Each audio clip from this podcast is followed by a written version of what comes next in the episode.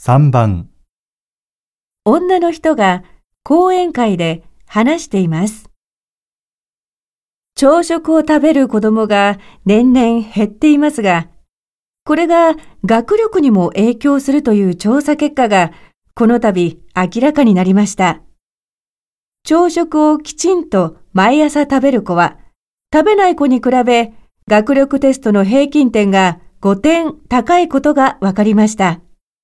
また、睡眠時間と学力の関係も調べたところ、毎日8時間以上寝る子と6時間以下の子では、長い子の方が平均点が10点高いことが分かりました。夜遅くまで勉強している子の方が学力が高いように思いますが、必ずしもそうとは言えないようです。